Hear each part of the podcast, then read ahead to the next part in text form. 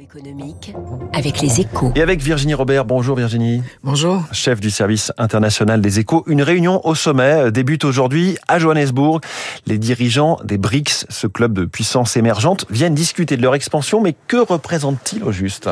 Alors à première vue, beaucoup. Euh, le Brésil, la Chine, la Russie, l'Inde et l'Afrique du Sud comptabilisent à eux 5 40% de la population mondiale. Et leur puissance économique n'a fait que croître. En 15 ans, leur poids dans le PIB mondial est passé de 16% à 26%. Mais ce groupe est en fait très déséquilibré. La Chine, qui produisait la moitié de la richesse annuelle des BRICS en 2005, en fournit désormais les trois quarts. Et l'idée explorée lors de ce sommet à Johannesburg d'ouvrir les portes à de nouveaux membres, qu'il s'agisse de l'Arabie saoudite, des Émirats arabes unis, de l'Argentine ou de l'Algérie, ne changera pas vraiment ce rapport de force.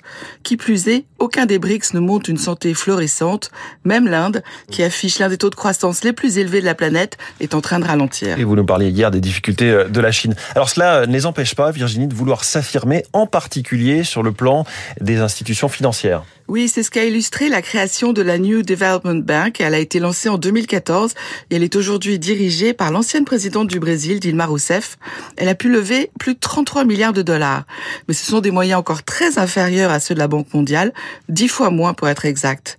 C'est pourtant pour eux une façon de s'affranchir des institutions de Bretton Woods. Euh, Exactement, et qui représentent à leurs yeux un ordre économique occidental dominé par les États-Unis.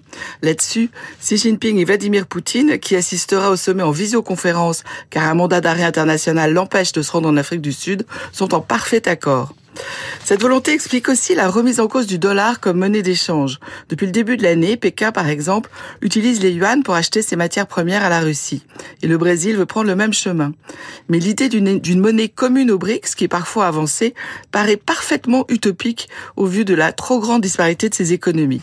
Et elle risquerait surtout d'être à la main de la Chine. Merci Virginie Robert, la une de votre journal Les Échos ce matin, notamment donc sur les BRICS, tenter d'ouvrir l'application, d'ouvrir la porte, pardon, à de nouveaux pays. Il est 7h.